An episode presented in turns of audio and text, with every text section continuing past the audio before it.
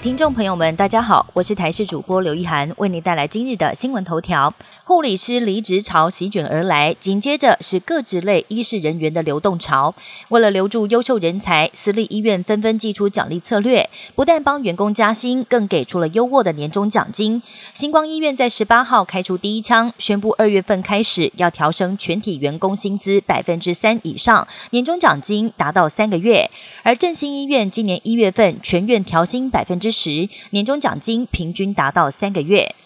长荣机师春节恐怕罢工，让旅行社跳脚。长荣机师罢工投票预计一月二十二号开票。桃园市机师职业工会在十八号表示，因为投票状况相当踊跃，不意外将会取得合法的罢工权，最快不排除在春节期间就会罢工。航空业表示，去年疫情解封之后，多数航线都已经恢复了。长荣每一天上百班航班，要是罢工，影响层面也会很大。旅行社则哀嚎，二零一九年华航机师罢工损失惨重，交通部长王国才应该要出面解决，不要造成航空公司、旅客以及观光业三输局面。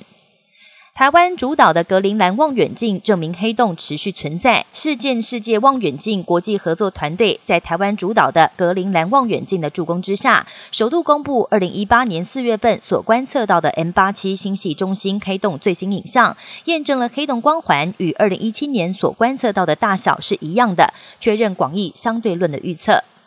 镜头转到国外，随着中国经济放缓，贫富差距拉大，很多中国年轻人日子过不下去，选择偷渡到美国。但是经过长途跋涉，终于进到美国之后，另一场的考验才正要开始。如何生存、找到工作养活自己等等，都是难题。由于中国移民人数太多，增加找工作的竞争，有年轻人到了美国已经好几个星期，还找不到工作赚钱，偿还偷渡的花费。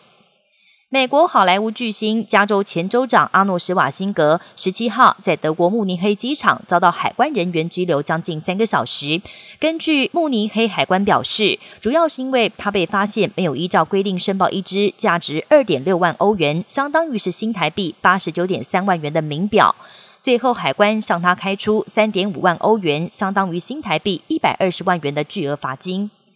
水果有益健康，但专家建议水果直接吃，少喝百分之百的纯果汁。因为美国有研究发现，每天喝至少一杯纯果汁，可能会造成儿童和成人的体重小幅增加，长期下来更会导致血糖飙升，出现代谢症候群、糖尿病、心脏病、肥胖或者是其他慢性疾病。美国国家营养指南指出，果汁不应该被视为健康的解渴方式。青少年跟成人每天饮用百分之百纯果汁不应该超过两百三十七 CC。以上新闻由台视新闻编辑播报，感谢您的收听。更多新闻内容，请锁定台视各界新闻以及台视新闻 YouTube 频道。